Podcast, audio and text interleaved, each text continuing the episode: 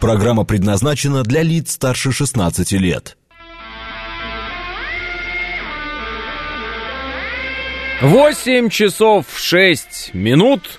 Четверг, октябрь, день пятый.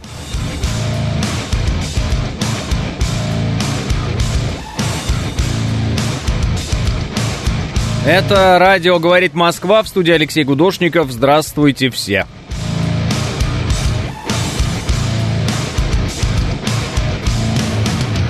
Три балла пробки в Москве. 9 градусов. Холодно.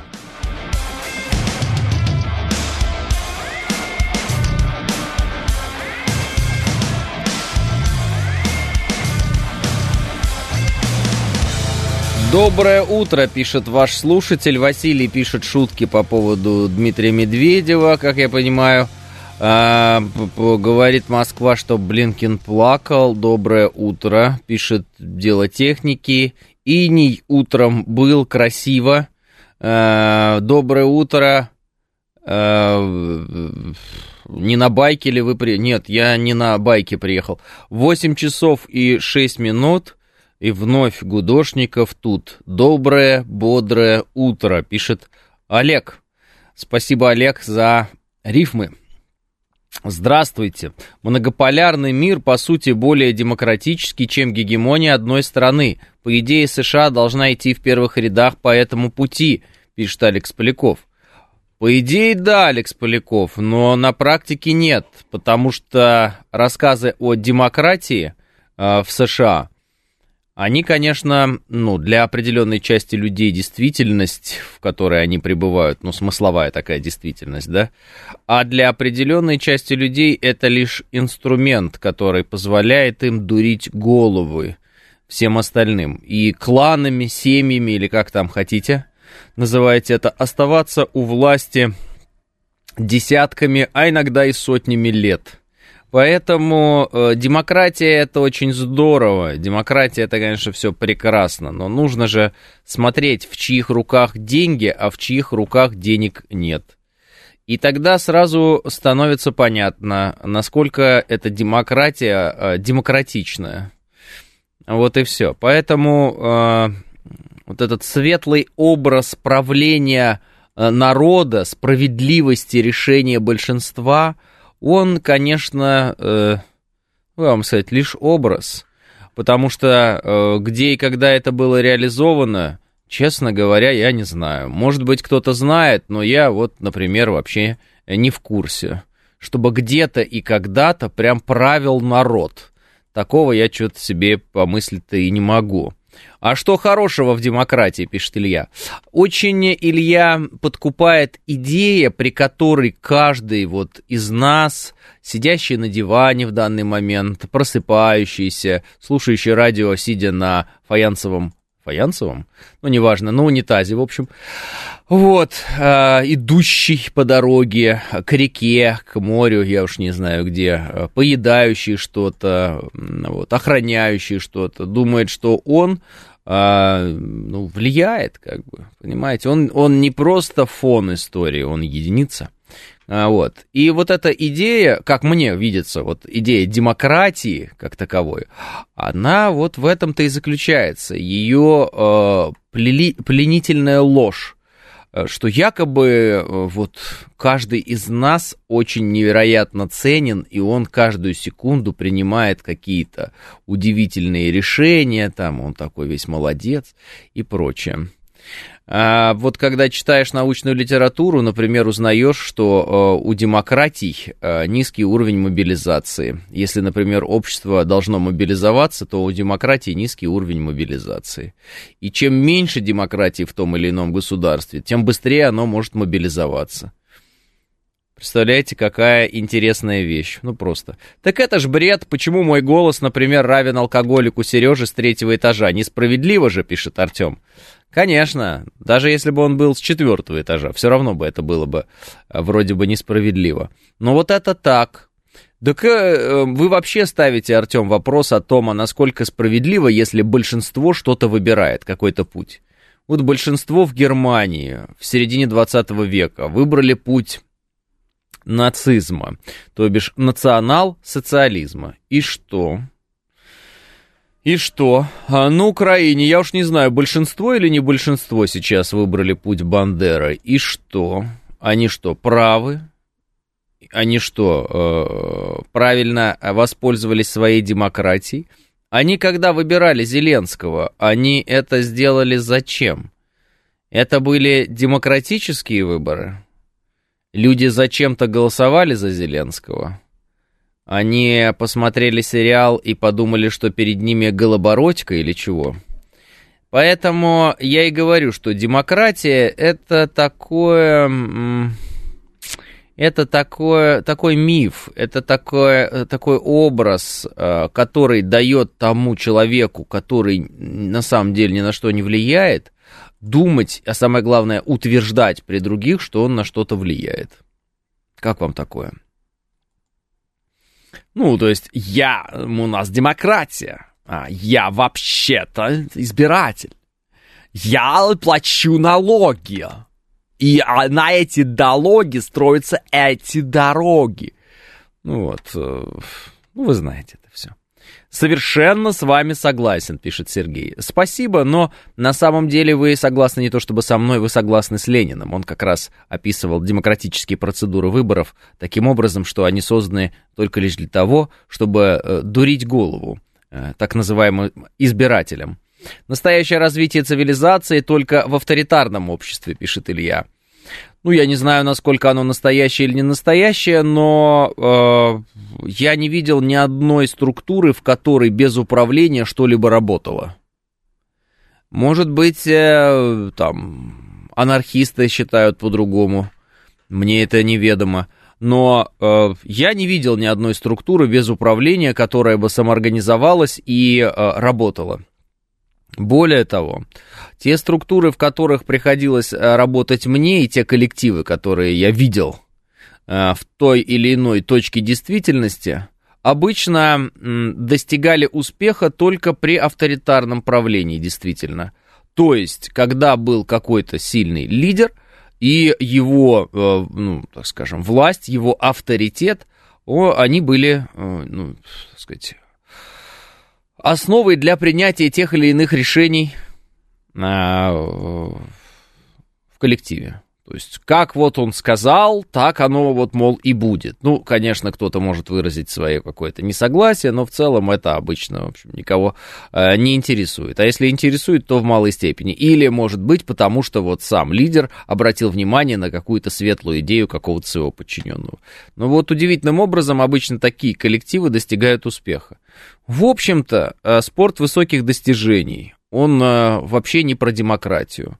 В общем-то, любые э, вооруженные силы, которые достигают успеха, они не про демократию. И один из таких типичных примеров, которые приводят обычно историки и историки ну, вооруженных сил, армии, да, флота, это как раз-таки э, начало 20-го столетия, вот, когда э, в определенный момент вот этот либерализм, да, демократия проникли в российскую армию, и в итоге российской армии фактически, ну не фактически, а просто не стало. Как следом за ним, за ней не стало и э, Российской империи в целом. Так что разброд и шатание для некоторых систем абсолютно убийственны. Вот. А, более того, для тех систем, которые хотят достичь быстрого и эффективного результата, а, вот это вот хочу, не хочу, а я считаю так, а я считаю так, это всегда замедление этого пути. Ну, на мой взгляд, просто, может быть. Я ошибаюсь, а может быть и не ошибаюсь. А, кто знает. Ну, то есть, вот она вроде бы в Америке как бы демократия, но вот вроде бы Манхэттенский проект, никакой особой демократии нет. Обязательно строится закрытый городок, обязательно вот это все.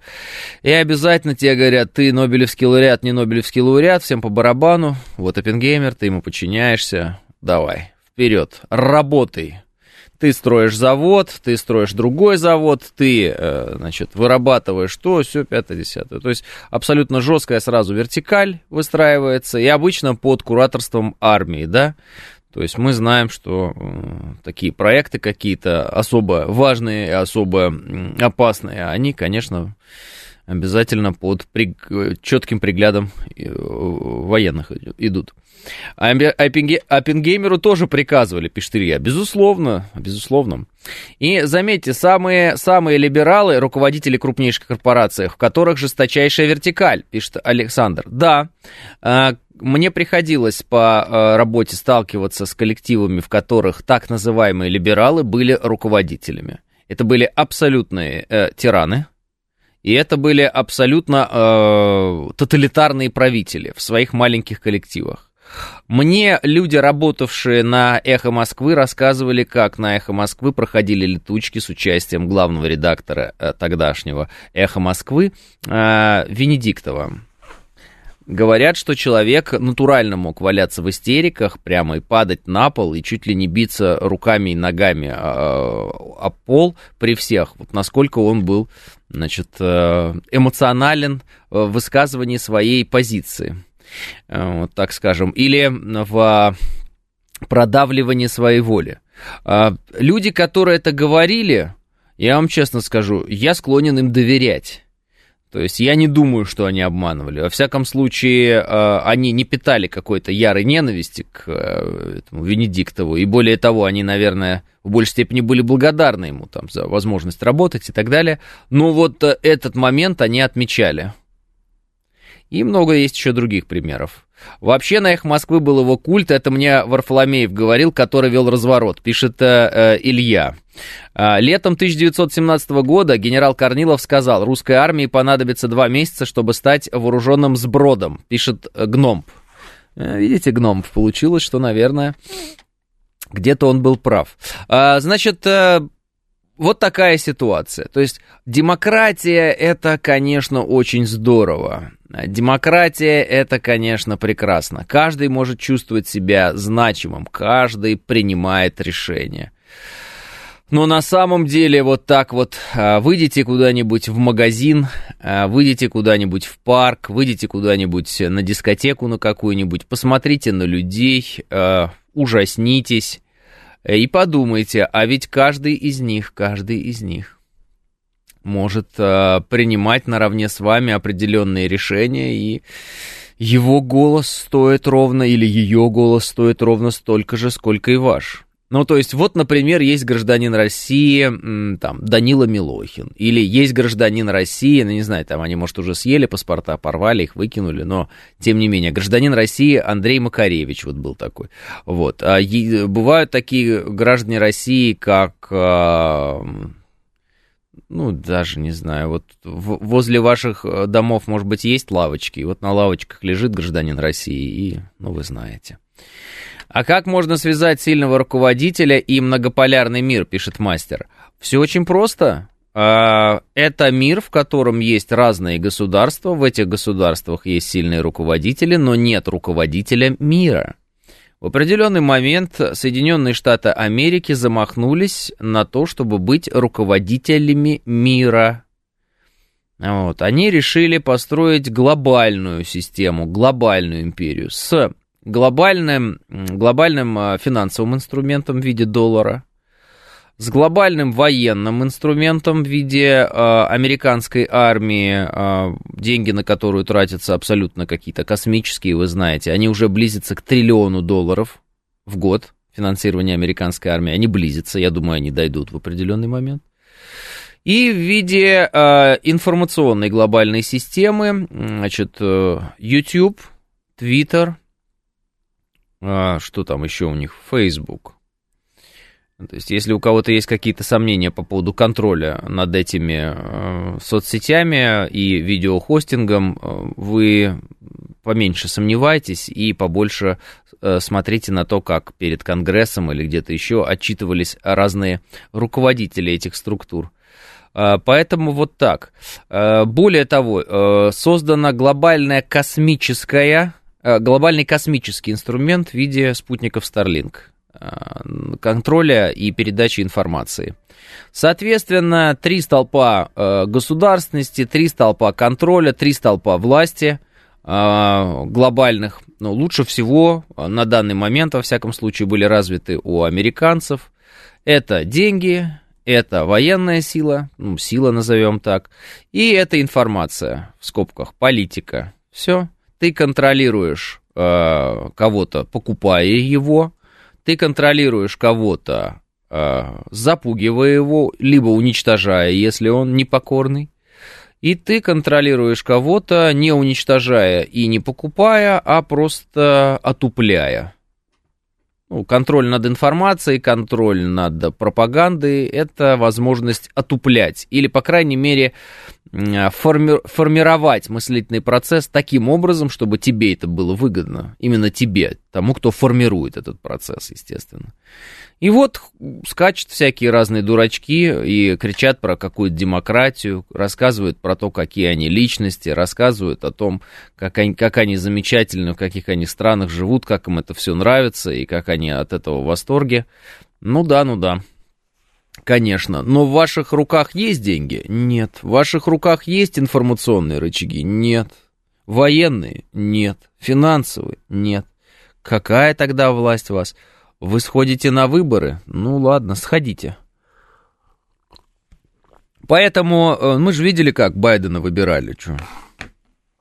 Все там стало ясно и понятно. Сразу и, э, и до конца. Ну, может, сейчас Трампа выберут, не знаю, посмотрим. Ну, тоже разница-то небольшая. Трамп тоже будет стремиться э, в своих руках держать эти столпы власти. Иначе зачем стремиться к власти? Демократия среди неравных – это всегда лишь обман народа правящей элиты, либо разрушение государственности. Только демократия среди равных имеет смысл, в теории. Конечно, и в кавычках равные не в части прав, а в части уровня знаний, опыта и интеллекта. А такого общества я не видел, пишет Сергей. Правильно. В принципе, вот эти все а, лозунги, например, да, э, французской революции – ну, лозунг основной, свобода, равенство, братство. Вот. Это же вранье. Это же вот почему эм, часто слово лозунг или лозунговость, да, э, используют как э, негативную некую, ну, характеристику речи того или иного человека. Говорит лозунгами, да, давай без лозунгов. Потому что зачастую лозунги очень красиво звучат, они абсолютно кристально чисто понятны Э, всем тем, кто участвует в том или ином движении под этим лозунгом, но на самом деле эти лозунги абсолютно бессмысленные и нереализуемы. Вот, ну, ре, нереализуемы и все, понимаете? А, так вот случается. Ну, типа землю крестьянам, фабрике рабочим. Ну и где тут рабочий, которому принадлежит фабрика? Или где тут э, крестьянин, которому отдали землю? Забрать, да. Забрать, да. Вот. Ну, другое дело, что тебе скажут, ну, у нас более справедливая система распределения средств, а мы в целом, а вот видишь, у нас там нет а, такого разрыва между богатыми и бедными, и это справедливее, чем нежели у них, потому что разрыв у них между богатыми и бедными огромный, и ты согласишься и скажешь, да, действительно, да, действительно, мы видим эти плюсы, но кто-то воспримет эти плюсы за минусы и скажет, а я и не хотел, чтобы все были примерно одинаковые. Я хотел быть богатым среди бедных. Я хотел при помощи денег а, возвыситься над всеми остальными. Вот. Я вообще рассматриваю капитал, деньги, да, активы э, как возможность возвыситься над остальными. Я не хочу, чтобы все вместе со мной ходили в какой-то уникальный ресторан и ели там какие-то уникальные блюда. Я хочу, чтобы я туда попадал, а большинство туда не попадало. Я не хочу, чтобы все ездили на дорогих автомобилях, правильно? Ну, есть же такие люди, которые так рассуждают, и у меня есть такое ощущение, что их очень и очень много. Ну, знаете, вот это про соседа, да? Вот не то э, радует, что там у тебя корова нет, что она у соседа сдохла. Вот. Э, а ваучеры, пишет Игорь, ну, частный пример. Э, очень много где. Зарплату рабочим выдают акциями предприятия, кооперативы, пишет ALX. Да, но что такое раздать зарплату рабочим акциями или там облигациями? Это э, дать человеку в руки инструмент, который ему некогда и незачем изучать который его абсолютно не интересует, который он э, э, не понимает, как применять. Собственно говоря, когда происходила приватизация, насколько я знаю, вот вы про эти ваучеры вспомнили, акции и прочее, люди э, имели возможность получить в свои руки через вот там ценные бумаги доли компаний, которые сегодня ну, очень дорого стоят, эти компании. Но у них эти э, там ценные бумаги выкупались за бесценок людьми, которые соображают, зачем это нужно. Вот, и вы меняли там на водку, на еще на гвозди, ну, всякие разные там примеры могут быть. Э, чем э, бессмысленнее обмен, тем красноречивее выглядит вроде бы пример. Ну, может быть, даже обмен был не такой уж бессмысленный, но тем не менее, сейчас этот человек, наверное, думает, ой, лучше бы я себе это, эти ценные бумаги оставил. Но, понимаете, какое дело? Э, человеку, который этим не занимается, эти бумаги, они ему и не нужны в том смысле, что он не знает, как, с ними поступать. Особенно, ладно бы, э, вот сейчас нас верни в прошлое и сказали бы, а вот вам акции «Газпрома». Мы бы сказали, ну, конечно. Мы потому что знали бы заранее, да, как ситуация будет оборачиваться. Мы бы там еще и каким-нибудь образом изощрились, акции Apple бы купили с вами, да? Вот, э, взяли бы э, криптовалюту дешевую, а потом бы вдруг ее скинули, когда она уже бы дорого стоила, какой-нибудь там э, биткоин. Ну, вы поняли. Это называется силен задним умом. В моменте, когда разваливается страна, ты сидишь без работы, без еды, без э, возможности обеспечить свою семью, тебе дают какие-то бумажки, на них написано какие-то там что-то на них написано, говорят, это долговые обязательства, мы обязательно потом, когда-нибудь что-то. Ты говоришь, слушай, давай я тебе сейчас их отдам, ты мне дай тысячу рублей, я пойду куплю себе еды. Э, а человек, который понимает, и у него нет нужды, да, в тысячи рублей, чтобы купить себе еды, потому что у него еда есть, он говорит, слушай, давай, а что, давай. Он понимает истинную ценность этой бумаги, остальные не понимают. Поэтому, когда кто-то и начинает рассказывать о том, что вот, людям же раздавали эти ценные бумаги, а люди понимали, что с ними делать. Людей до этого что, десятками лет учили, как э, с ценными бумагами а, обращаться? Что это вообще такое? Я понимаю, что в одночасье на советского человека вывалили вот эти вот все слова. Ваучер, э, облигация, акция – Э, там какой-нибудь волатильность, демпинг. Что, о чем это разговор, что это такое? Ну вот, соответственно, в большинстве своем люди и не смогли сориентироваться в это. А как в нем сориентироваться? Откуда ты сориентируешься? Ты что? Учился на это? Нет, конечно. Недавно читал исследование, что было бы, если бы ваучер в акции конвертировали. Немного там получается, 80 тысяч максимум. А в Тинькофф инвестициях статья висит, пишет Илья. А, вложил я ваучер в некий фонд, получил акции, потом получил по почте уведомление, фонд схлопнулся, очень сожалеем, пишет Гном. Да, и, и такие вещи были. -то. Какие-то фонды, какие-то финансовые пирамиды, какие-то непонятные люди, обещавшие какой-то там э, огромный процент денег, сейчас вы заработаете, только вложитесь. В итоге э, люди неподготовленные, люди не наивные, а чистые сердцем, потому что так воспитывали людей в Советском Союзе, они просто остались ни с чем. Их э, мошенники разных мастей кинули как лохов.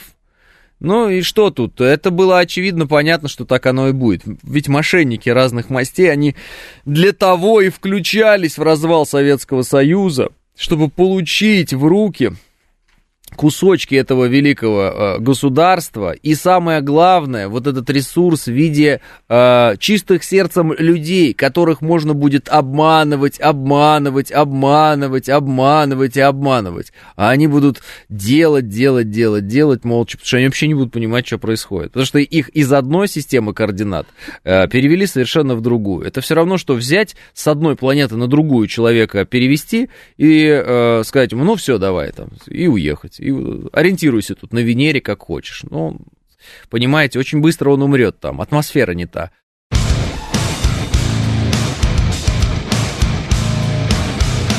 Вот и наш слушатель Сергей заговорил лозунгами. Вот смотрите, Сергей, сейчас очень легко вам все, так сказать, расставим по полочкам. Он пишет, Ельцин отнял у России настоящее, люди стали жить беднее, а Путин у, отня, отнял у нее будущее, потеряна даже надежда на то, что завтра будет лучше. Давайте так. Э, явно вы где-то это взяли, во-первых. Во-вторых, эту идею продвигают именно беглецы из России, всякие разные, которые э, говорят про благословенные 90-е обычно. Вот. Каким-то образом вы решили еще и, э, значит, вспомнить сюда Ельцина, чтобы показаться более-менее, ну, как бы сказать, взвешенным. Коротко, э, Ельцин э, не у России отнял настоящее. Ельцин э, был разрушителем Советского Союза, который погрузил во мрак гражданских войн и противостояний постсоветское пространство на долгие годы украинский конфликт, э, армяно-азербайджанские конфликты, э, конфликты Грузии, э, там, Абхазия, Южная Осетия и не только. Это все последствия распада Советского Союза это все последствия распада Советского Союза. Все бесправные русские люди на территории бывшего Советского Союза, которых э, держат э, там, при, ну, так скажем, без гражданства в некоторых странах, где им запрещают говорить по-русски, где им говорят «пошли вон русские». Это все результат работы Ельцина. Он разрушил Советский Союз, и э, мы до сих пор хлебаем понимаете, результаты этой работы. А, сегодня мы пытаемся, а, как страна, противостоять вот этому разрушительному движению, потому что, как оказалось, с разрушением Советского Союза наши оппоненты не, ну, решили не останавливаться. Вот. Продвижение НАТО на восток продолжалось и после разрушения Советского Союза. Три прибалтийские государства были приняты в состав НАТО, естественно, после разрушения Советского Союза. То есть и после той речи, когда Ельцин стоял там и говорил про «Господи, благослови Америку» и прочее, там, где он в Конгрессе выступал или что-то такое в Америке. О чем это говорит? Это говорит о том, что процесс уничтожения нашего государства, он бы не остановился на уничтожении нашего государства под названием Советский Союз.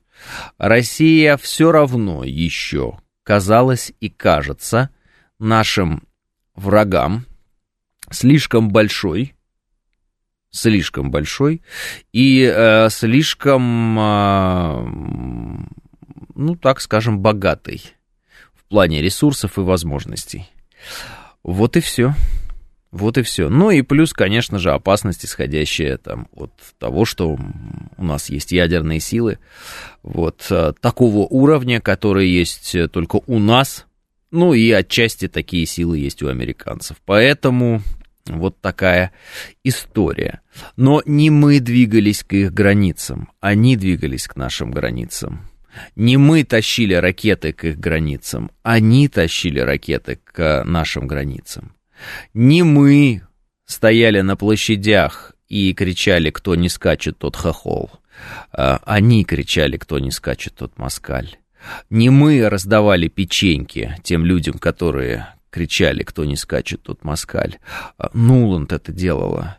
Не мы финансировали Майдан, они это делали. А, не мы финансировали Саакашвили, они это делали. Не мы развязали войну а, восьмого года, они это сделали, они атаковали наших миротворцев. А, не мы пытались, с, значит, устроить революцию в Белоруссии в 2020 году. Они пытались это сделать, и, по примеру, там, Гуайдо пытались тащить эту Тихановскую во власть. Не мы. Не мы поджигали Казахстан. Вот. Они поджигали Казахстан. Поэтому... Э, а, не мы, кстати, в 2018 году привели к власти Пашиняна, его привели они к власти. Они к власти его привели. Поэтому говорить э, о том, что, значит, мы идем э, как бы ельцинским путем и у нас нет будущего, э, нет. Если бы мы шли э, путем Ельцина, у нас действительно не было бы этого будущего, но э, как раз-таки суть происходящего заключается в том, что мы решили более по этому пути не идти. Нас, конечно же, хотят сломать, это очевидно. Почему? Ну, потому что э, так задумано для нас, Уже этот путь на заклане, он для нас уже придуман, мы его должны были только выполнить. Мы должны были просто, ну, прыгнуть в ущелье, понимаете, да? Нас загоняли туда, и мы должны были туда прыгнуть, а мы не прыгнули в последний момент. Мы решили толкаться рядом, стоя с обрывом. Ну, мы толкаемся рядом с обрывом. Нам дальше отступать некуда, о чем было сказано. Нам, правда, отступать дальше некуда. Куда нам? За Урал отступать? Вот, ну, вы сами посмотрите хоть раз на карту, посмотрите, куда НАТО лезет и так далее. Нам за Урал отступать, что ли, я не понимаю? Ну, то есть, какие варианты-то нам отступать? Некуда отступать. Мы стоим на краю обрыва. Одной ногой вот так вот мы опираемся, задней опорной ногой, если так можно выразиться. Вот, мы упираемся в самый краешек этого обрыва. Знаете, камешки падают, вот это все. Мы деремся. Вот. А должны были просто прыгнуть туда, да и все, и весь разговор. Нравится ли это тем, кто придумал, чтобы мы прыгнули в этот обрыв? Ну, конечно, им не нравится. Им приятнее было бы, если бы мы померли бы как-то менее э, эффектно, понимаете, да? Хотят ли они нас убить по-прежнему? Конечно, хотят. Получается ли у них? Что-то с переменным успехом. Что-то, ну, не так, наверное, блистательно у них это получается. Вот. Они и сами норовят нас толкая, иногда сорваться в этот обрыв. То есть та- такая ситуация произошла. Ну, в общем, опасная борьба у края. Понимаете, да? Уже она не такая однозначная, все выглядит не так однозначно. Поэтому вот эти люди, которые кричат о том, что кто-то у кого-то отнял какое-то будущее, э, реально я это слышал от людей, которые, э, ну как вам сказать, э, даже не понимают, что они говорят. Вот смотрите, кто может действительно кричать про то, что у него отняли какое-то будущее в современной России? Ну вот реально, кто это может делать?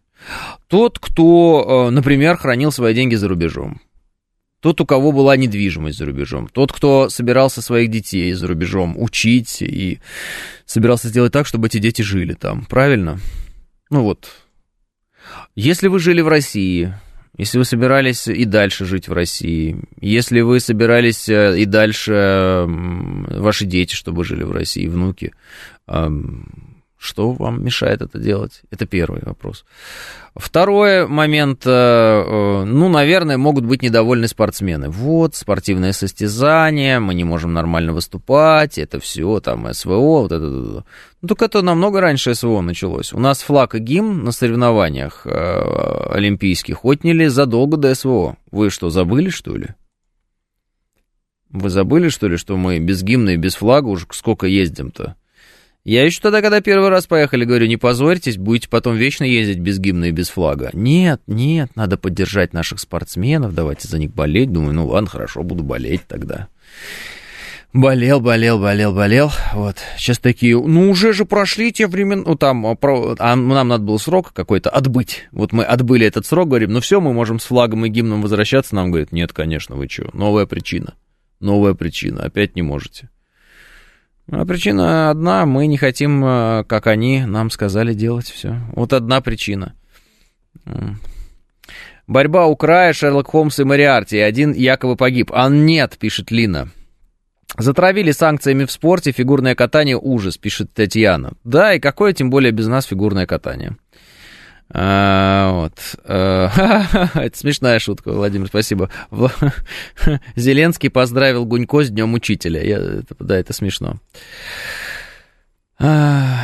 А, в России жить хорошо, коррупция пронзила всю страну, пишет Седой Ик. Ой, Седой Ик, такой это гнилой э, разговор про коррупцию, которая пронзила всю страну. Тем более мы видим, как, например, в Америке коррупция себя проявляет. Мы видим, какая страшная коррупция э, в том же самом Европарламенте, который э, с рук американцев кормится и пытается там чем-то руководить. Мы видим, какая коррупция на Украине, которая якобы была, была там что-то независимая от кого-то 30 лет, и якобы там она строила какое-то европейское государство. У них уже там, то ли 10, то ли 12 органов э, как это, антикоррупционной борьбы американцы создали. И как воровали, так и воруют. Вот все бесполезно. А, поэтому давайте так, а, в любой стране, а, в любое время всегда была так называемая коррупция. Ну, давайте по-русски говорить. Э, взятки, кумовство, да, вот просто это слово коррупция, оно какое-то такое всеобъемлющее, непонятно, о чем разговор. Взятки, кумовство, вот это все, своего человечка устроить, это что же коррупция? Вот. Что, в Советском Союзе не было взяток, что ли? Ну, ладно уж, тоже вот рассказывать здесь сказки не будем друг другу. Что, не было кумовства в Советском Союзе? Не было, э, там, рука руку моет, вот, да? Вот этого ничего не было, но это все чепуха, конечно же, было, это везде было. Вопрос, там, масштабов этого э, процесса. Ну, я так понял, что чем э, более демократичная система, чем э, более такая она, скажем, капит... нет, не демократичная, а капиталистическая, тем больше всегда возможностей для так называемой коррупции. Ну, чем более открыт рынок, то тем более вот он такой корруп, коррупционно емкий. Вот, потому что, чтобы, ну, если ты не хочешь, чтобы была где-то коррупция, это нужно столько проверяющих органов постоянно. То есть это какой-то, надо чиновничий аппарат плодить такой, да, там, карательный, чтобы этого не было. Поэтому я думаю, что э, любое государство можно обвинить в том, что у него есть разгул коррупции и э, изо всех сил изображать, что ты с ней борешься, а на самом деле бороться за какие-то другие вещи, например, за то, чтобы этим государством обладать. Ну вот вышли на Майдан украинцы, начали кричать, э, помимо того, что кто не скачет, тот москаль, что они там всех олигархов сейчас скинут, у них будет честная власть, у них будут выборы, русские рабы, они не рабы. Итог. Э, олигархи плывают Украиной, все э, имена этих олигархов знают, деньги уходят по карманам, Зеленская покупает себе Картье за миллион сто тысяч. Вот э, ее сейчас там рассекретила одна чернокожая э, продавщица. А рассекретила она ее почему? Потому что Зеленская грубила и говорила ей в лицо, а кто ваше мнение спрашивал. Женщину, кстати, уволили. Я думаю, американцы обратят на это внимание. Ну, в общем, борзеют эти боги из Украины, в кавычках боги. Ну вот, ситуация, в общем, обратная абсолютно от того, что обещано было на Майдане. Поэтому, Седой Яик, э, вы, конечно, можете, сидя на Южном Урале, делать вид, что вы там как-то познали жизнь и что-то понимаете, и где-то там сообразили про какую-то коррупцию. Ну, я все эти ролики оппозиционные а, для детей пятилетних видел. Э, мне всегда сложно понять, на кого они рассчитаны и кого они должны э, чему-то научить, вдохновить и, самое главное, кого они в чем могут убедить. Если я вижу человека, который с горящими глазами обсуждает эти ролики, у меня сразу возникает ощущение, что он как-то, ну, не знаю, пропустил школу, что ли, не читал никакой литературы никогда, не знает, как развивались разные государства, не погружался никогда в историю.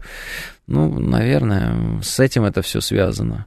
Опять же, лозунговость, крики, э, осуществление неосуществимого, обещание осуществить неосуществимого. Ну, типа, вот я, когда ко власти приду, у меня все пенсионеры будут жить как олигархи. О, какой молодец, как здорово сказал. Ну, это я сейчас на ходу придумал. Это неосуществимо, это ну, лапша на уши, это обман, популизм и чушь. Вот. Мы построим государство, в котором не будет коррупции. Ну да, конечно. А мы построим государство, в котором не будет убийц. Да, вот такое бывает вообще.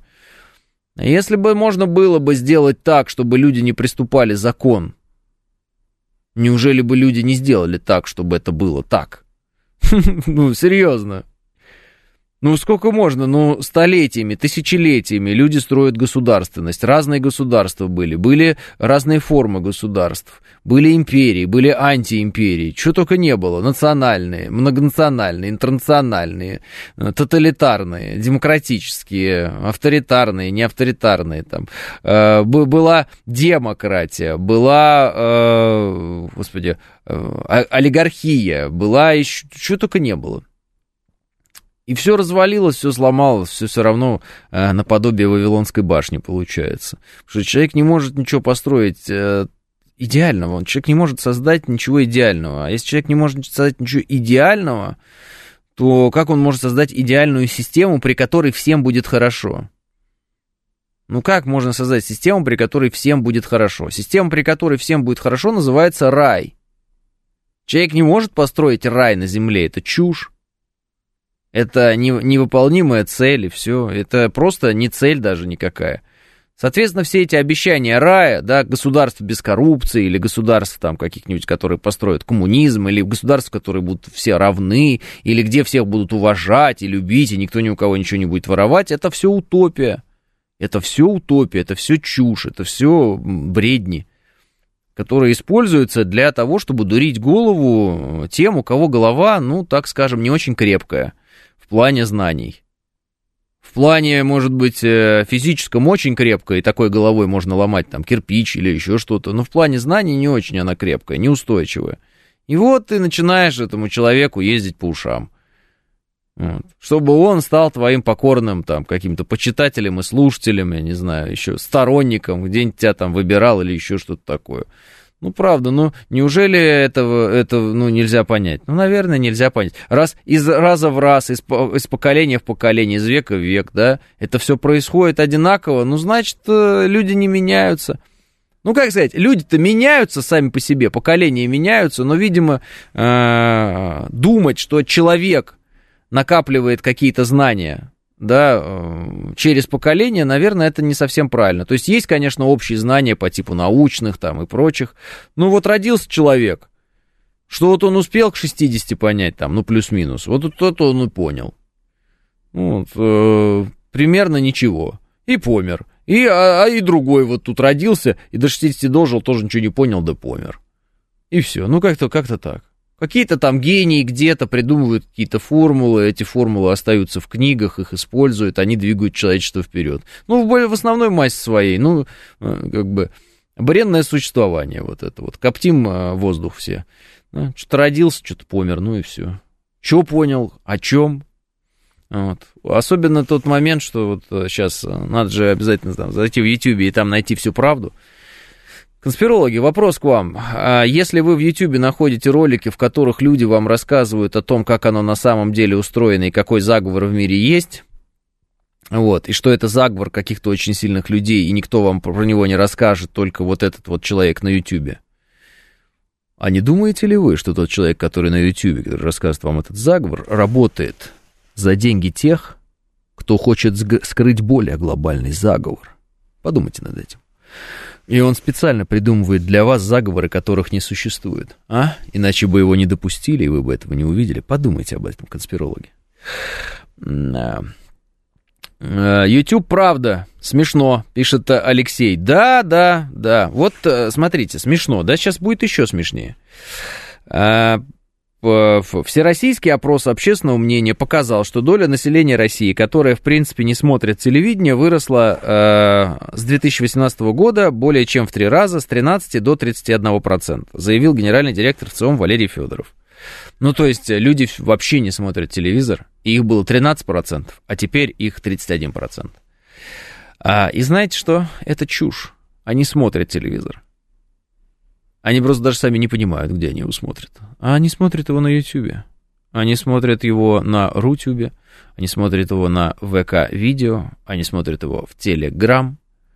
Основной контент, который мы видим в Телеграм, в видеоконтент, это что, не телевидение? Вот эти вот все значки, которые там справа, слева, это не, телевид... не телевизионные значки. Вот и все. А, я даже написал по этому поводу вот сейчас э, пост маленький. Самообман, YouTube это телевидение-Дуров. Дуров в одном из своих интервью его спросили, смотрит ли он YouTube. Он сказал, я телевидение не смотрю, YouTube это телевидение. Я эти слова запомнил э, как одни из очень-очень ценных слов. Вот, редко обращаю внимание на чьи-то слова. Так вот, вот, вот, для меня это очень ценные слова который сказал Дуров. Он сразу же расставил все по местам в моей голове, э, касаясь вот этой темы. Все четко. YouTube это телевидение. Любое, любое вот э, приложение, да, видеохостинг, в котором вы сидите и листаете разные видео одно за другим, это телевидение. Это телевидение. Это другая его форма. Другая, осовремененная, но это телевидение. Понятно? YouTube — это телевидение, ребятки. Поэтому, когда вы с гордостью или там не с гордостью заявляете о том, что мы не смотрим телевидение, вы сами себя обманываете. Такие вот дела. И зачастую, кстати, видео, которые смотрите вы э, везде, это контент, который порождается телевизионными командами. Ну, конечно, просто так власти никого не допустят. Кто наверху, тот и рулит, пишет Соник. Все. Так, э, Соник, понимаете, в чем дело? Я э, в большинстве своем о чем? Что я видел? И что я вижу? Я вижу э, людей, которые никуда на самом деле не рвутся, ни с чем на самом деле не борются, им ничего на самом деле не надо, они на самом деле ленивые, э, им даже лень книги читать, да, им просто лень быть умнее, чем они были вчера. И они просто вот находят отговорку такую в виде, там, не знаю, правительство плохое. Ну, допустим, правительство плохое, ну а ты-то что не развиваешься? Ты-то что весь такой тормоз? Ну, то есть ты-то сам-то начни хоть что-то делать-то. Ну, сам для себя хотя бы, да? Вот, зависеть от царя, зависеть от народа, не все ли вам равно? Никому ответа не давать, себе лишь одному служить и угождать. Для власти, для ливреи не гнуть ни совести, ни помыслов, ни шеи. Да, это э, Александр Сергеевич. Зависеть от царя, зависеть от народа, не все ли вам равно? Какая разница, от кого ты зависишь? Какая разница, кто тебе диктует твою волю? Толпа какая-то кричит тебе, распни его. Или кто-то приказывает тебе это сделать, конкретный. Какая разница? Ты все равно не в своей воле, ты все равно выполняешь какие-то приказы. Правильно? Вот. Поэтому вот этот, вот правительство плохое, б б б б б ну да, да, да, да. Ну хорошо, но жизнь-то твоя пройдет в рассказах о том, какое правительство плохое. Ты-то сам состаришься и ничего не добьешься в этих рассказах. Ну, рассказал ты один раз. Или в чем еще? Или ты будешь смотреть YouTube и рассказывать, э, как там какие-нибудь э, конспирологи э, узнали, что QR-код это вот что-то такое, это страшный код сатаны, который вот нас всех хотят пометить.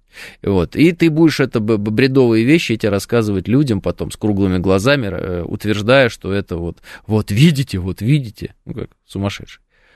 Вот этим будешь заниматься. Ну занимайся, ну что. А прикладное, какая польза-то от тебя вообще? Ты что делаешь? Чем занимаешься? Ну, серьезно. Брат, ты чем занимаешься вообще? М? Пока есть люди, ну, это как бы мы спрашиваем этого человека, да, мы сами себе сейчас этого придумали, увидели, и вот спрашиваем. Пока есть люди, которые думают, что в Вики и на Ютубе правда, а кругом виноват царь, так и будем жить в нытье и соплях, а, пишет Андрей. Андрей, всегда будут люди, которые будут ныть и будут в соплях, и всегда будут люди, даже которые вот сейчас меня услышали, они, может быть, даже внутренне со мной согласны, но они не готовы и никогда не будут готовы сделать одну очень важную, но очень сложную вещь. А, взять ответственность за себя на себя. Это такой вот, такой вот сложный процесс. Все-таки хочется, чтобы сначала, видимо, родители за тебя отвечали, а потом какое-то вот такое плохое правительство, плохие там какие-то дядьки, они вот за тебя отвечали, еще кто-нибудь за тебя отвечал, и все за тебя отвечали. А за себя, за самого ответственность, ну, не получается брать. А, потому что если ты берешь э, на себя ответственность за себя, то все твои неудачи, они твои персональные. Ты лох тогда, да? А вот так вот приходить в компанию друзей, сидеть где-нибудь в бане или еще что-то и говорить, «А, пацаны, как задолбал я сам себя, я такой вообще говно!» Все таки «Да что такое? Да ничего делать не могу, руки из задницы растут, такой отстой!» Ну это же разве можно?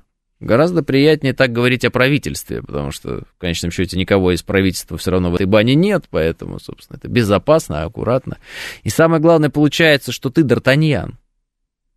Ты-то Д'Артаньян. Ну, просто условия такие, при которых, ну, ну, никак, вот, ну, нет возможности развития, ну, нет, ну, не могу я открыть книгу и начать ее читать, ну, не могу не получается. Мне это, Мишустин мне мешает открыть книгу.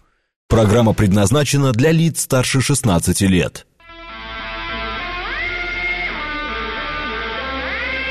Девять часов шесть минут, э, четверг, октябрь, день пятый.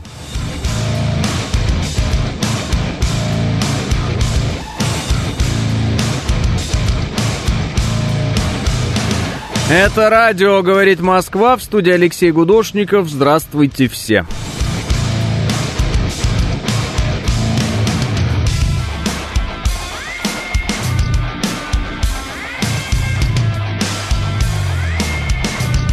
Три балла пробки в Москве, 10 градусов.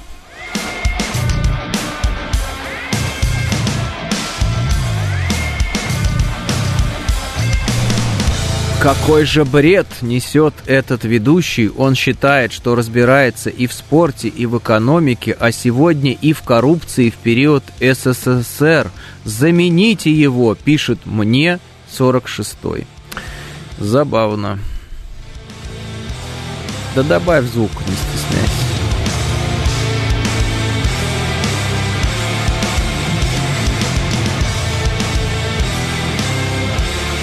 46-й. В СССР коррупции не было.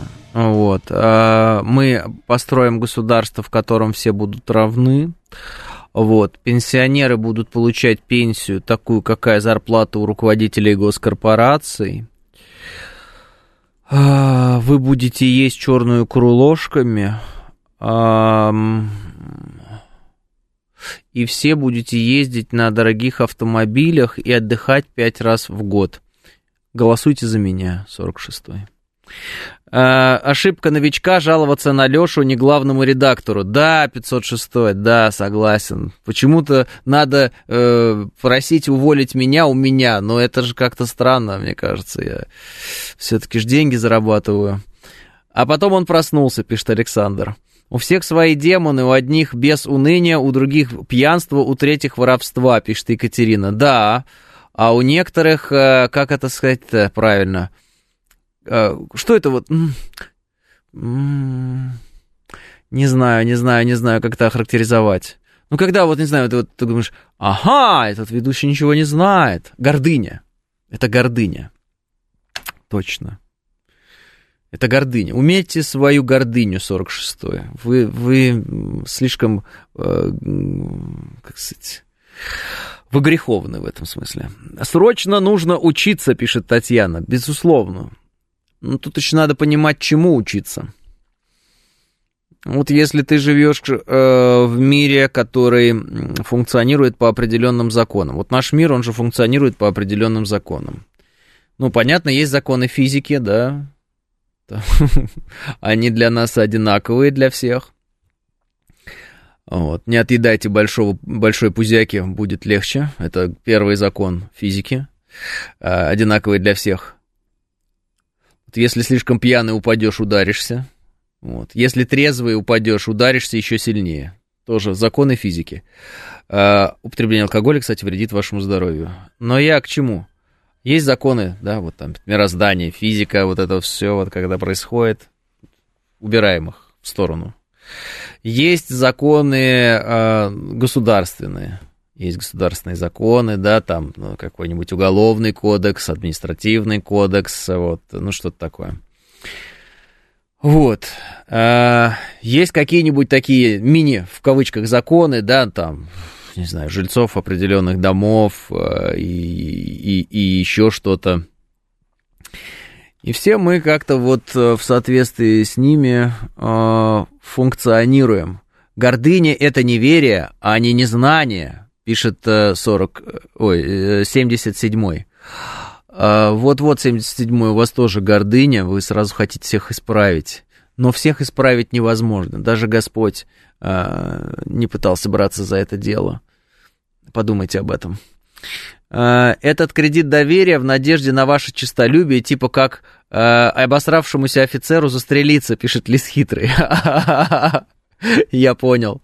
Но понимаете, в чем дело? Если человек считает, что я неправильно что-то сказал по коррупции в СССР, тогда ему нужно а, убедить меня в том, что я неправильно сказал. Я-то, понимаете, в глупости своей думаю, что я правильно сказал. И когда он мне пишет, что типа, ничего ты не знаешь, я думаю, а тогда аргументы хотелось бы услышать, почему я ничего не знаю. Вдруг его аргументы окажутся настолько весомыми, что действительно я скажу, а и правда, смотри, ничего не знаю. Но он-то аргументов не приводит, он ругается просто сидит. Я говорю, гордыня какая-то, лозунги, неинтересно. А, глупый слушатель, чтобы быть ведущим, надо просто иметь язык без костей и говорить без остановки, пишет Георгий. А, да, Георгий, наверное. А исходя из этого еще нужно сделать такой вывод. Чтобы быть писателем, нужно просто и, и, иметь э, возможность писать. Да, вот, Георгий, вы писатель у нас, правильно? Антон Павлович Чехов, э, Лев Николаевич Толстой, Георгий, писатель. Вот. Нет, недостаточно просто, как вы говорите, иметь язык без костей. Кстати, у кого есть кости в языке? А, а есть духовные законы, пишет э, Елизавета Мельникова. Да, есть и духовные заводы. В СССР давали не взятку, а на лапу. Чувствуете разницу? То-то, пишет рука-нога. Э, вот так. Рыльск, Курской области кассетными боеприпасами обстреляли, враг лютует, пишет Empty Words. А, да. Что-то я забыл, о чем мы говорили. В СССР коррупции не было, поэтому не было дел с расстрелами по магазинам э, и ресторанам, пишет 506. А дело Елисеевского магазина, он помнит, не было коррупции, пишет Валерий. Да ну что вы начинаете, я не понимаю. Человек просто не нравится, что я что-то сказал, э, как ему кажется, плохое про там Советский Союз. Вот. А я ничего плохого не говорил, я просто говорил, что в любой системе есть обязательно э, преступники. Преступники есть всегда. Воры есть всегда, убийцы есть всегда. Мы не можем построить э, общество, в котором этого не будет. Мы не можем его построить. Как это непонятно? Ведь вот этот миф о Вавилонской башне, он же именно об этом. Он же именно об этом. Ну, не можем. Можем только пытаться. И, естественно, появится человек, который скажет, ну а что ж теперь, не осуждать, что ли? Да, осуждай, но что толку от этого? Ну, а ты вот, вот сиди и осуждай коррупцию. Вот. «Э, коррупция это очень плохо, ой, как плохо коррупция. И что, теперь какой-то вороватый человек перестанет воровать из-за того, что это сказал? И «Э, надо его расстрелять! Ну, а расстрелять хорошо. Например, у нас будет расстрел за коррупцию. Ну, вот смотрите, в Китае говорят, расстрел за коррупцию. При этом периодически кого-то расстреливают за эту коррупцию. То есть, несмотря на то, что есть расстрел за коррупцию, люди все равно коррупцией занимаются и воровством занимаются. Просто коррупция становится более весомой. Когда у человека на кону жизни, он не будет тебе на шоколадку размениваться, правильно? Может быть, что-то такое. Действительно стоящее. Чтобы, ну ладно, меня-то расстреляют, но может хоть останется там. Или, или хоть поживу эти три года, да? Лучше три года есть свежее мясо, чем триста лет клевать падаль. Ну, помните это, капитанская дочка, опять Александр Сергеевич Пушкин, опять разговор там, Гринева с э, еще тогда непонятно кем, но вообще Емельяном Пугачевым. Людей всех бесит коррупция, а когда тысячи людей содержат инфо-цыган, это нормально, из разряда, но это наш выбор, пишет Юрий. А, да, главное создать иллюзию выбора всегда. В этом и дело. То есть вот как, ну, вы называете инфо-цыгане, я считаю, это неправильно, потому что мы оскорбляем таким образом цыган. Это неправильно. А, я вообще считаю, что это, ну, термин, он такой какой-то ну, оскорбительный. Причем по национальному признаку. Поэтому давайте так, вот эти вот все инфомошенники, да, а, которых мы видим, а, они создают схемы, при которых вам кажется, что вы добровольно что-то отдаете. Ну и фактически вы так и, правда, добровольно это отдаете. Вот. И поэтому вот эта иллюзия добровольности, да, иллюзия того, что это твой выбор, она и дает возможность человеку считать себя вот каким-то значимым. Соответственно, вот иллюзия выбора в виде демократических выборов в США тоже дает возможность американцам думать, что они кого-то выбирают. Классно, классно. Но э, реальные держатели капиталов в Америке не меняются. Все. А при капитализме власть, она выражается деньгами.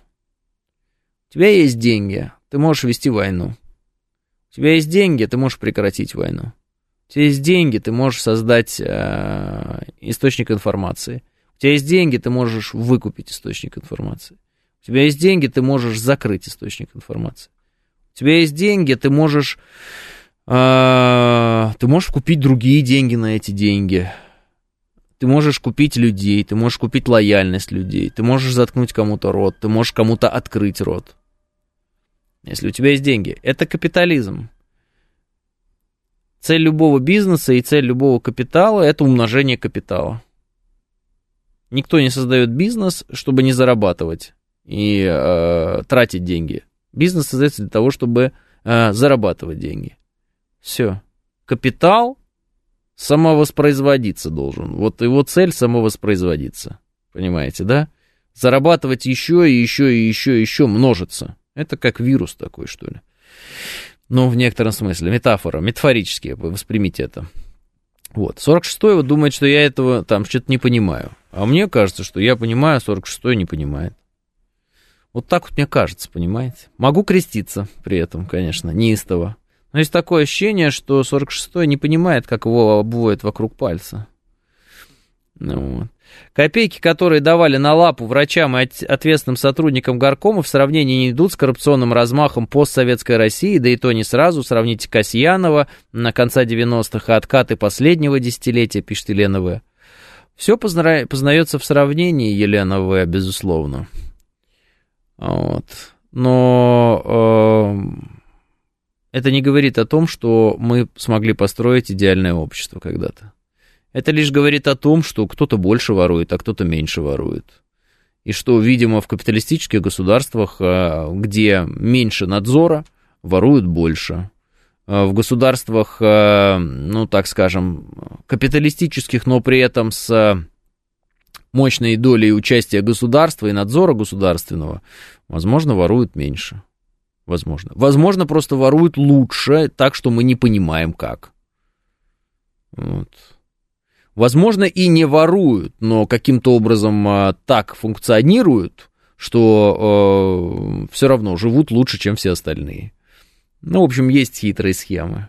Знаете, а, про тюрьму рассказывают, что вот в тюрьме, а, ну, как правильно называется, может, лагерь, может, тюрьма, я не разбираюсь вот конкретно в этой терминологии, а, бывали истории о том, как люди, например, за деньги покупали себе какие-то особенные камеры, в них там были телевизор, кому-то ставили джакузи, кто-то э, там, имел возможность э, отдыхать там с девочками, которых приводили.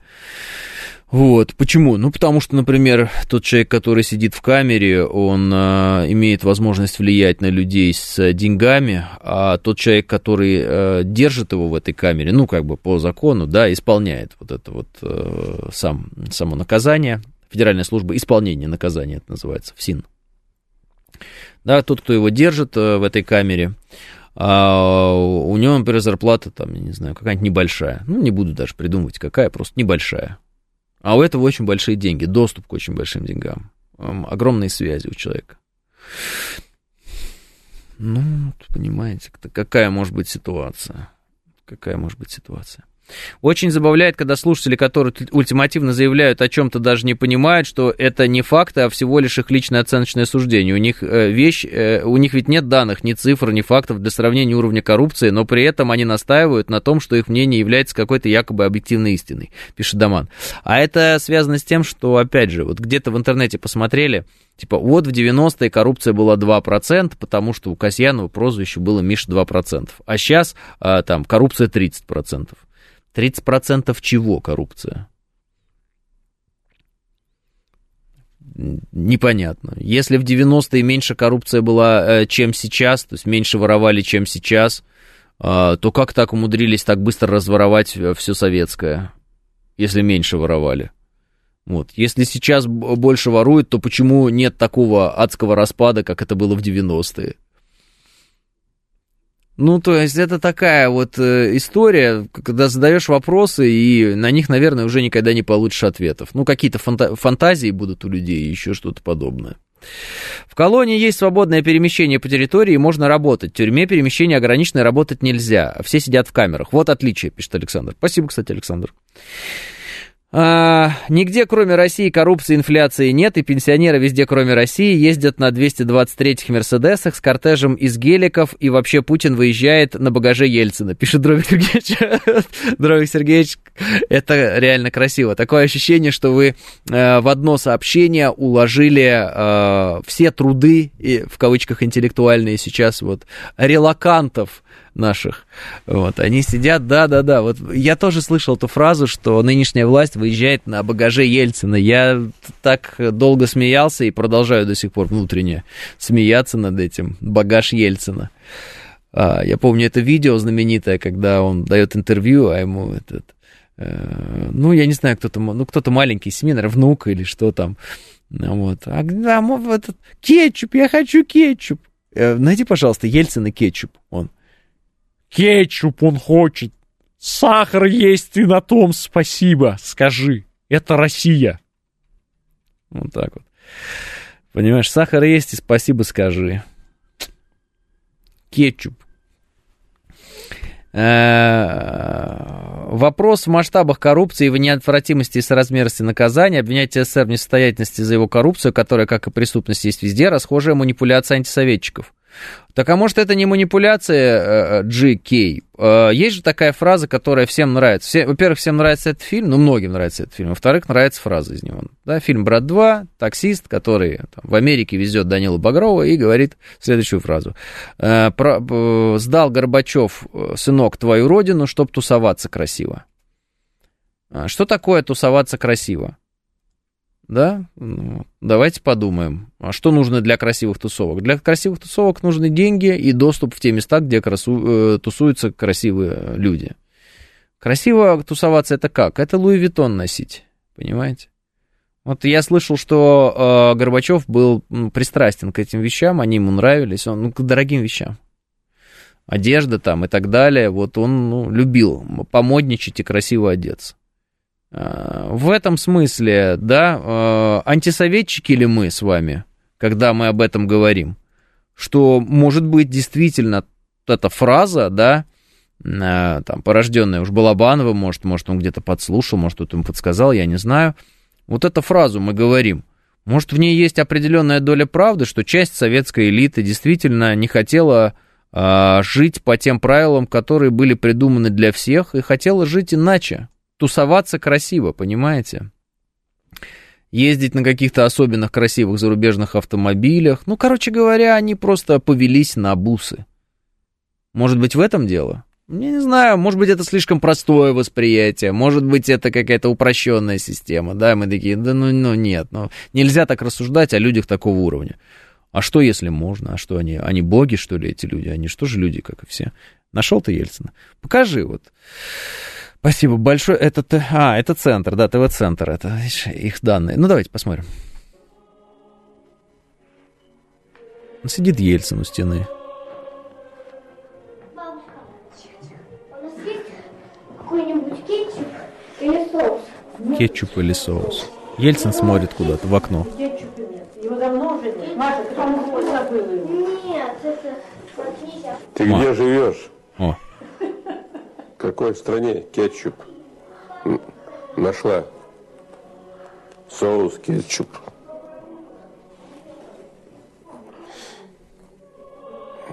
сидит в кресле. На, Чай, сахар есть. на фоне хорошо. позорных ковров каких-то. Чай, сахар есть, и то хорошо. И вот там хор поет на заднем фоне. Я не знаю, может быть, это был хвалебный какой-то материал. Вот. Ты где живешь? Какой кетчуп? Чай, сахар есть. И главное, сидит на фоне каких-то обоев вот этих вот с вензелями, значит, с какие-то тапки на нем позорные. Ну, такой вот, понимаешь, простак. Вот в простак в трехкомнатной, даже, может быть, двухкомнатной хрущевке. Ну, мы же понимаем, что это все чепуха, и это все лапша, огромная лапша на ушах, быстро растворимая, вот, э, или там, как она там называется, быстрого приготовления на наших ушах, вот прям до пола висит. Мы же прекрасно знаем, да, там, что такое семья, помните, такое выражение было. Вот. Мы знаем, какие возможности там у людей этих были, может, и сейчас остаются, я не знаю. Вот, мы знаем, э, как на самом деле эти люди жили, ну, вот кадр создавался таким образом. Сидит президент России, внучка, видимо, Маша, да, наверное, внучка, просит кетчуп, а он говорит, кетчуп, ты где живешь? Чай с сахаром есть, и то спасибо. Ну, конечно, сидели все целыми днями, прямо вот в окружении Ельцина, и пили чай, голый, можно сказать, но иногда еще появлялся там сахар. Вы хотя бы у журналистов из 90-х поинтересуйтесь, какова а, была стремительность роста их карьеры, как они зарабатывали, что они себе позволяли а, в плане финансов. И убедитесь в том, что неплохо жили люди, неплохо. Уж на чай с сахаром-то хватало, знаете. И даже, может быть, иногда на их столе появлялся, не поверите, кетчуп. Вот, поэтому э, по поводу манипуляции GK, ну, конечно, там масштабы мы можем сравнивать, еще что-то сравнивать, и э, где-то больше, где-то меньше. А, Но э, еще раз, человечество не смогло построить идеальной системы до сих пор никакой. Я думаю, что и оно и не сможет построить. Что это значит на самом деле, как мне видится? Мне видится следующим образом. Если человечество не может, несостоятельное человечество, да, не может построить идеальную систему, значит, любую из систем можно раскритиковать, полить грязью, расшатать и сломать. Любую. Почему? Потому что каждая из систем, которую строит человечество, не идеальна. Не идеальная система, строящаяся на религиях, не идеальная система, строящаяся на идеологиях, не идеальная система, строящаяся на каких-то там мнимых свободах и правах, они все не идеальны. У них у всех есть лакуны. И эти лакуны, да, вот эти вот пустоты какие-то, их можно, э, через них ломать эти системы. Ну, то есть ты говоришь, вот демократия. Ну, с чего мы начинали? А в чем ее смысл? И начинаешь пытаться разбираться. Не верить в демократию, а осмыслить демократию. И получается, что осмысляя демократию, ты приходишь к одному простому выводу. Да нет никакой демократии. А это значит, что все те люди, которые тебя убеждают в том, что демократия есть, они хотят, чтобы ты не думал о демократии, а верил в нее. А это значит, что любая система не э, идеальная, а любая система, созданная человеком, она не идеальна, она всегда хочет заставить тебя в нее верить. И держится она только на вере в нее. Если ты веришь, что демократия есть, значит она есть. Если ты не веришь, ее и нет. И все, она начинает рушиться. Если ты веришь в коммунизм грядущий в 80-м ли году, в 2000-м ли году, то ты веришь и идешь к нему. А если ты не веришь, что коммунизм в 80-м настанет или в 2000-м, то он и не настанет. Это вера. Идеология – это э, квазирелигиозная э, система э, мифов, вот, э, как бы это правильно охарактеризовать, э, а, антропоцентричная. Вот, антропоцентричная, квазирелигиозная система мифов. Вот эта идеология. Вот, вариант нормальный? Нет, не нормальный. Может, кривовато звучит, но мы можем с вами поработать над определением. Давайте по-русски. А, это, это некая система мифов, которая заставляет тебя поверить, что люди сами могут определять свое существование и судьбу, и люди могут а, благодаря а, массовости решения претендовать на истину. А это все чушь, потому что большинство людей на планете, например, до определенного момента думали, что Земля плоская.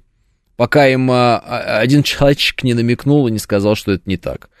Зачастую те люди, которые людям рассказывают правду, бывают то сожжены, то распяты, то еще что-то с ними происходит нехорошее. То есть человечество инертно в своем мыслительном процессе или отсутствии онога. Вот и получается, что обращаться к мыслям, обращаться к логике, обращаться к мыслительному процессу, к эксперименту какому-то, еще чему-то, да, когнитивным этим вещам бесполезно. Просто надо либо заставить верить, либо не заставить. Какие инструменты ты будешь э, использовать для того, чтобы верил кто-то в демократию или в коммунизм или еще во что-то, что то там придумал? Ну, инструменты бывают разные. В общем, это уже технология. Вот. Это не про мышление. Это про люблю, не люблю, нравится, не нравится. Представляете, какого уровня история?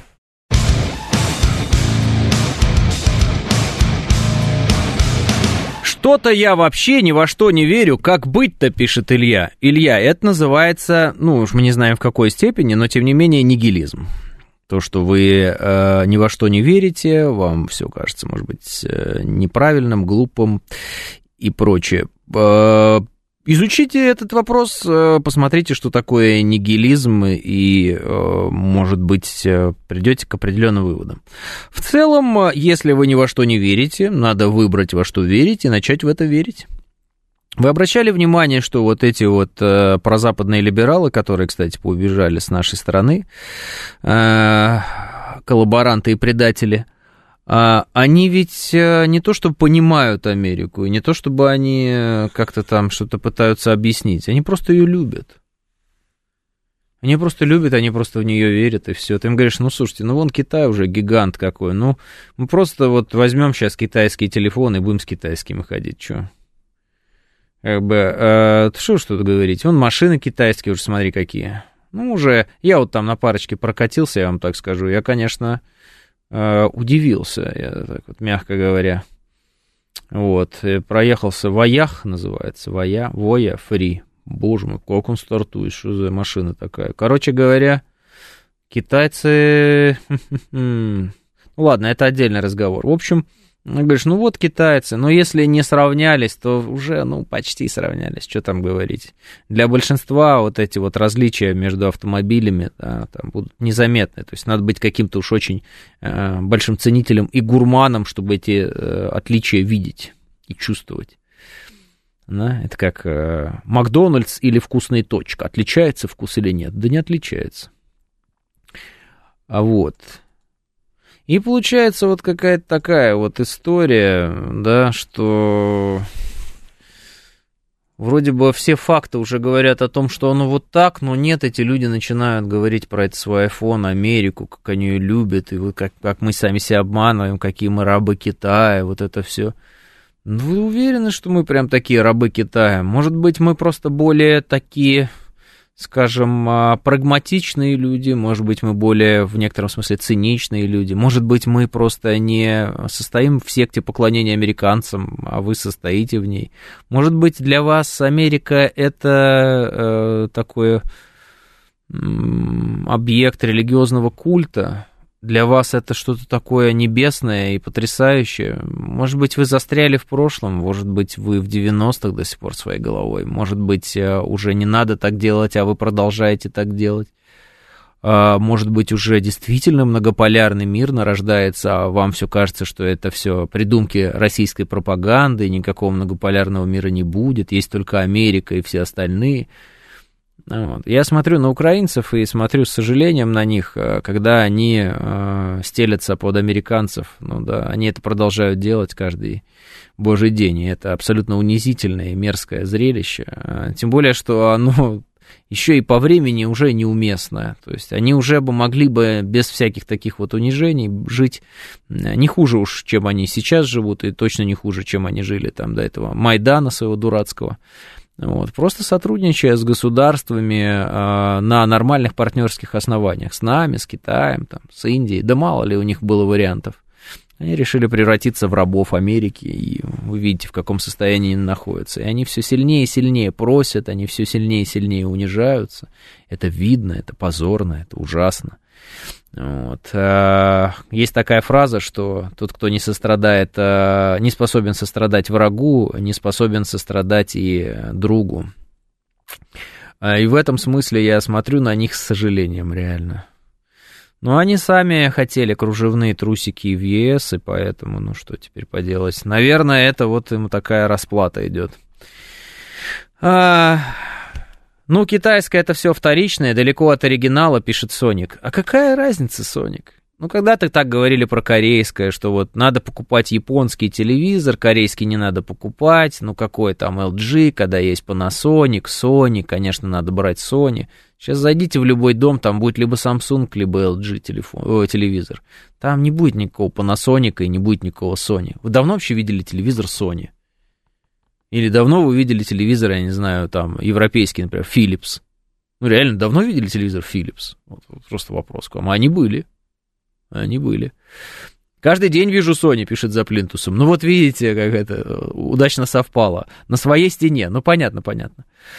Э, ТВ Sony как ракета стоит, пишет э, Владимир. Этим людям надо менять точку сборки, пишет Макс. Да, они уже, кажется, застряли в прошлом. Ну, я и понимаю, почему. Например, вот эти вот прозападные либералы, которые у нас, во всяком случае, в средствах массовой информации были, на телевидении, на радио, там, да, они покинули страну в определенный момент. Они же э, самые лучшие годы своей жизни, реально самые лучшие, когда они были молодые, перспективные, интересные, э, они пришлись на 90-е у них. Они в 90-е обрели славу, о них заговорила страна, с ними соглашались или не соглашались, спорили. Ну, они, в общем, стали именами, они стали единицами, они стали личностями. именно в 90-е. И поэтому, когда ты упоминаешь эти фамилии, все сразу их вспоминают и э, говорят, а, да, это знаю, этого я слышал, а, это да, там. Какие-то грязные истории с ними связаны, какие-то, может быть, хорошие истории с ними связаны. В любом случае, они получили а, возможность быть кем-то именно в 90-е. И им кажется, что вот э, э, неразрывно связана с 90-ми их возможность быть кем-то. И что вот сейчас они кем-то не могут быть, или в будущем они кем-то не будут, потому что это будут не 90-е, и не будет вот этого та, та, такой, такой, как они говорят, свободы, которая была раньше. На самом деле никто их, конкретно свободу, ни в чем, по, по сути-то, и не ограничивал. Вот. Э, поэтому, э, когда они это придумывают, у меня есть такое ощущение, что они просто хотят вернуться в прошлое, что они просто хотят отмотать назад годы, которые прожиты, а это сделать нельзя, просто потому что время, оно вот... Э, оно просто идет, и все. И они стареют, они это видят. В зеркале каждый раз более противное лицо, морщинистое. Вчера еще было не такое противное морщинистое, сегодня оно уже противнее, чем вчера, завтра будет, скорее всего, еще противнее, чем сегодня. И, в общем-то, жизнь их идет на убыль, и э, лучшие воспоминания там, о любви, о расставаниях каких-то, там, построении семей, рождении детей, они связаны с 90-ми. Вот. И, наверное, неминуемо в их голове так происходит, что вот 90-е самые лучшие, боговдохновенные, восхитительные, вот, счастливые, свободные, э, дышащие 90-е. Не то, что там 2020-е, да, с эти вот э, без возможностей, без всех, да, старые, разваливающиеся, с болезнями, там, импотенциями, вот этими всеми вещами, там, с разбитыми семьями, э, вот, потерями друзей и прочих. И ужасные времена наступили. Ну так э, я точно таких же видел стариков, которые также вдохновенно рассказывали про там, 80-е. Я видел таких же стариков, которые также вдохновенно рассказывали про 70-е. Я, более того, видел стариков, которые также вдохновенно рассказывали про внимание и 50-е. Ну, понятно, что про 40-е э, рассказывали всегда именно в тяжелых тонах. Почему? Потому что Великая Отечественная война. Про 50-е так рассказывали. И я видел людей, которые про Сталина рассказывали, как им было хорошо, и как они прекрасно жили, и все было замечательно, и одевались они красивые, и дома строились красивые, и учились они, и влюблялись, и все это вообще вранье, э, там, как все вот это рассказывают. Все было здорово, на самом деле. Вот тебе и раз. Понимаете? Также и это вот вера в 90-е, любовь, к 90-м. Это любовь к... Они сами себя любят в, те, в то время, потому что сейчас они уже все старые и разваливаются, и они уже себя не любят на самом деле. Также и мы будем, наверное, вспоминать вот там какие-нибудь 20-е, 10-е, и говорить, ой, благословенные, боговдохновенные, как же было прекрасно, как же было здорово, мы там любили, мы, мы гуляли, мы, мы дышали воздухом, там, патриотизма, ну вот что-то такое. А стариков, которые рассказывали такое про двухтысячные, пишет Олег, э, ну, пока они еще не старики просто, и все. У меня магнитола Sony, по которой я сейчас слушаю Гудошникова, ей 26 лет, и она исправно работает, и даже кассеты крутит, действительно, какая разница, пишет твой э, таракан. И э, добавил смеющийся смайлик. Э, твой таракан, то, что у вас магнитола, который 26 лет, лишь говорит о том, что вы очень жадный человек, скорее всего. В принципе, вы, наверное, могли бы меня слушать по какому-нибудь советскому радиоприемнику, у которого есть э, волны э, УКВ же, FM это УКВ, правильно, ультракороткие FM.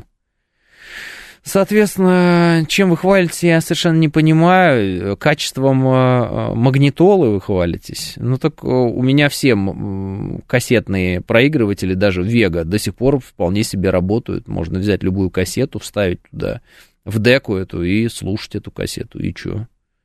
О чем это говорит? Вы думаете, если сейчас сделают кассетник, он сломается через э, год или что? Примитивная технология, вот, которая работала, работает и будет работать.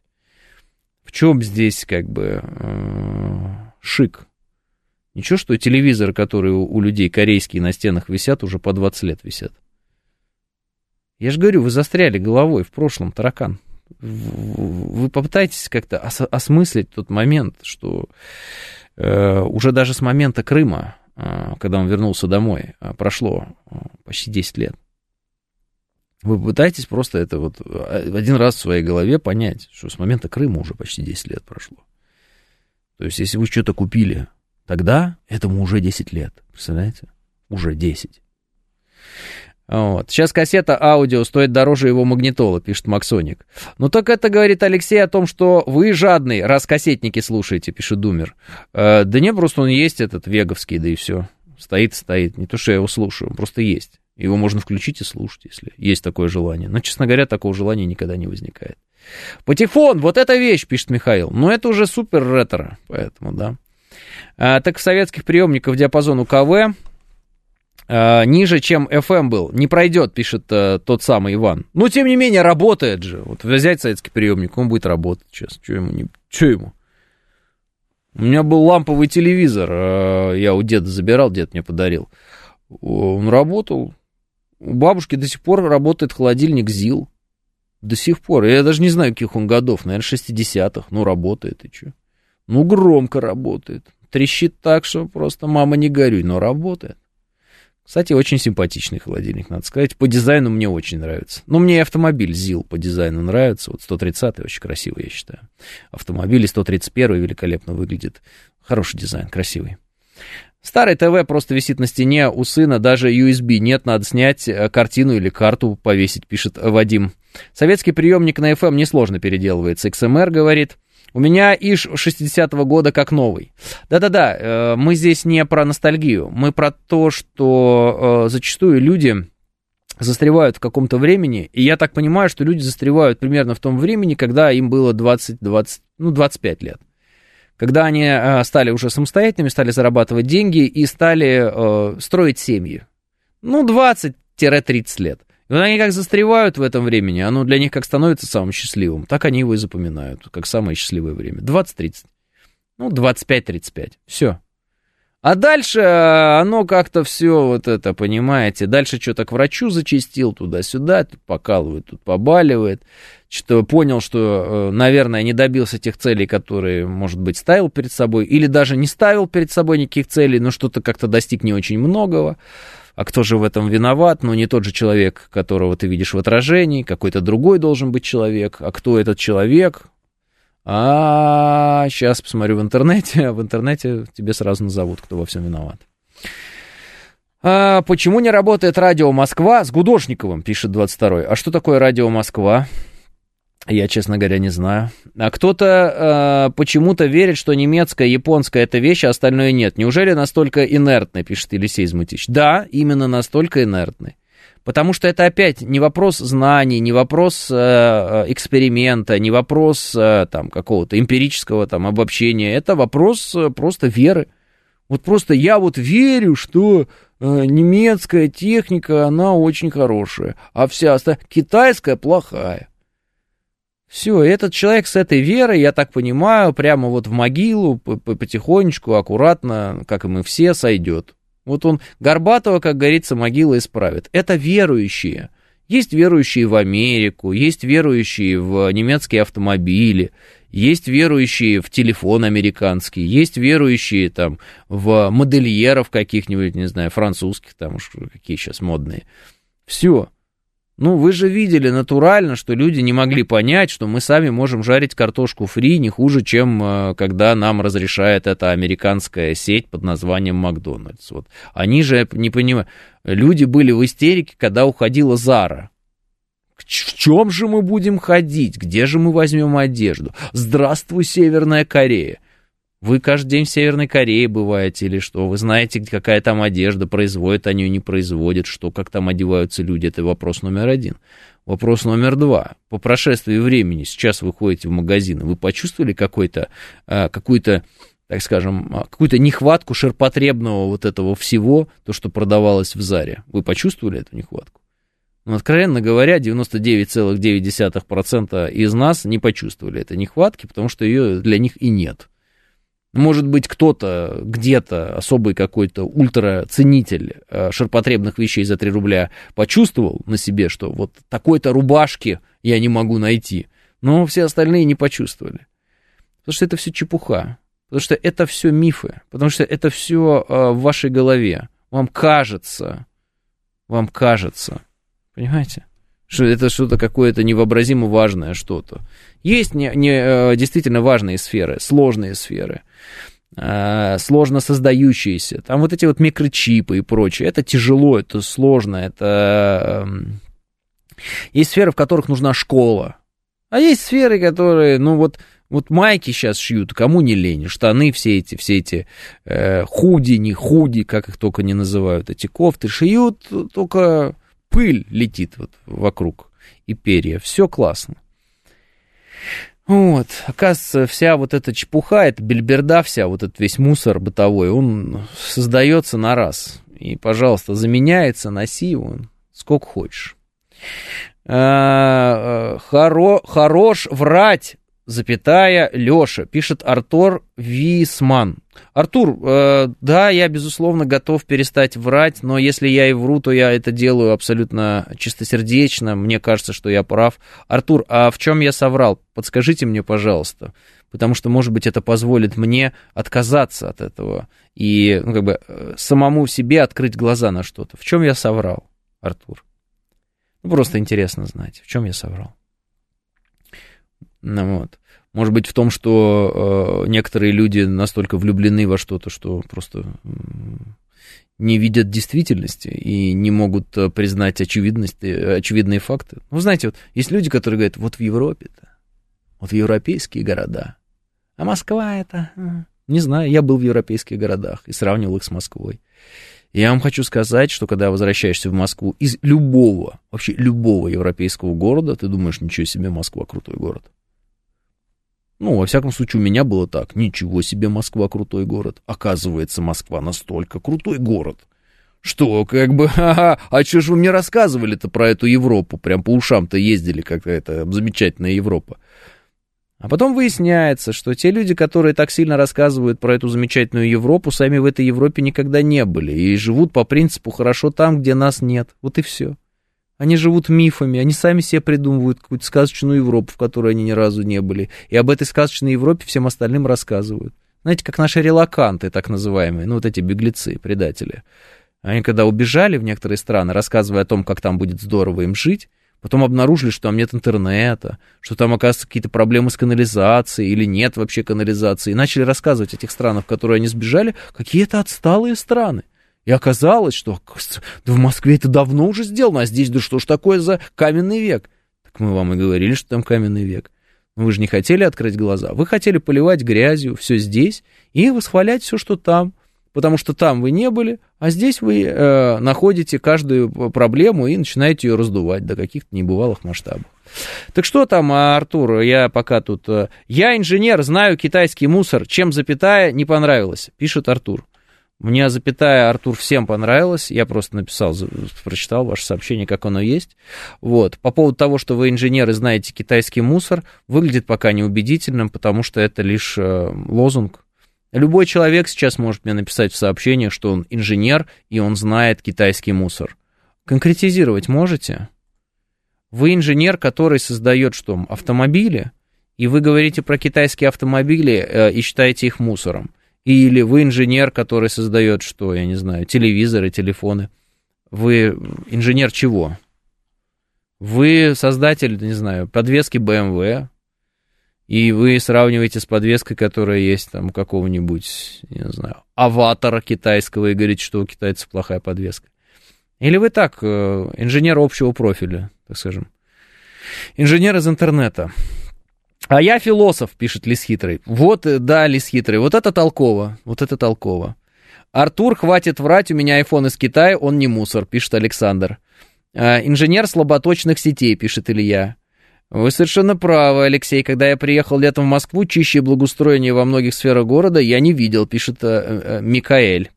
Ну, не, у китайцев есть мусор, впрочем, как и у европейцев и американцев, пишет Панк 13. Я инженер-зоотехник, пишет Самурай.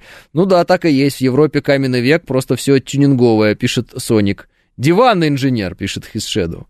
Алексей, он точно инженер. Инженеры ОП, некоторые постоянно такое говорят про китайский автопром. Э, я, теперь объясните мне, Елисей, что такое ОП, я не совсем знаю. Инженер широкого профиля, пишет Андрей. Мне за это не платят. Байден, пишет Ростислав. iPhone как раз еще тот китайский мусор, пишет Илья. Вчера сидел в Avatr, Zeekr, Li, Lotus. Мечта и будущее, пишет Вадим. А я томат, и вместе мы фруктовый сад, пишет Миша Николаев. Поколесил на тачке по Польше, Германии, Франции, Швейцарии. Россия топ. Европа старая, брюжащая и молодящаяся бабка, сожительствующая с молодым арабом, пишет код Z. Станки, которые производят станки, которые производят станки, нам недоступны, пишет Бонза. А, прям как это. Э, первая пятилетка, да, по-моему, была у нас. А, техника решает все, вторая кадр решает все. Или наоборот. Ну, я могу перепутать. Это лозунги, кстати, те самые. Так, ну что там? Артур, разговор долгий, про автопром ничего не говорил. Ну, видите как, Артур, оказывается, что разговор-то у нас долгий, а обвинить меня вы успели за одно сообщение и э, там, э, китайский хлам, и что я вру и прочее, а потом оказалось, что разговор долгий. Ну так вы тогда подготовьтесь и там напишите какое-нибудь более-менее э, там, сообщение, чтобы потом не говорить, что разговор долгий, или не ответить на вопрос, а в какой сфере вы инженер. Ну, как бы, вы же инженер, я спрашиваю, в какой сфере, а вы начинаете рассказывать, что разговор долгий. Напишите, я инженер в такой-то сфере, создаю тот-то, тот. Я скажу, ничего себе. Допустим, вы инженер, который создали гиперзвук. Вы говорите, у китайцев мусор по сравнению с нами, там, гиперзвук у них отстой. Разве я буду с вами спорить? Конечно, я не буду с вами спорить. Как можно спорить с таким человеком? Вы абсолютно правы. У любых людей сейчас мусор по сравнению с нами, какой у нас классный гиперзвук. Но если вы, например, создаете российские автомобили и вдруг говорите про китайские, что они мусор, у меня будет к вам несколько вопросов. Ну, вот. Э, я думаю, что не только у меня. Моего друга в Мадриде с третьего этажа помоями облили. Это, Димон, э, были прям помои. Мы этим свиней кормили в детстве, с горечью в голосе говорил он мне. А, вот. Задели всю инженерку, пишет Артур. Вообще не задел нисколько никакую инженерку. Просто спрашиваю, какой вы профиль инженера. Вы никак не можете мне ответить и рассказывать про то, что я задел всю инженерку. Нет, так не работает, знаете. А, был в Амстердаме, кроме вонючих каналов и ржавых велосипедов, посмотреть нечего, пишет Строгинский. Не знаю, мне Амстердам как раз понравился. Очень уютный городок такой приятный. Мне понравилось сочетание цветов на вот этих э, зданиях старых, вот этих портовых, ну, таунхаусов реальных. Вот, э, красиво. Вот с точки зрения, мне кажется, дизайна, с точки зрения сочетания цветов, э, у голландцев, конечно, есть вкус.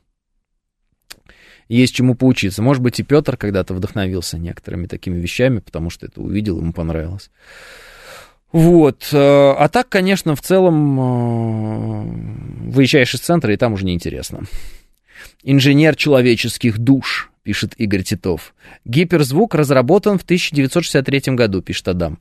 А, разработать, нафантазировать и реализовать это разные вещи, Адам. Если гиперзвук разработан в 1963 году, а, например, все данные, которые можно было украсть, американцы у нас украли во, во время распада Советского Союза, да мы сами им все отдали, что могли, то почему американцы до сих пор не могут создать гиперзвук?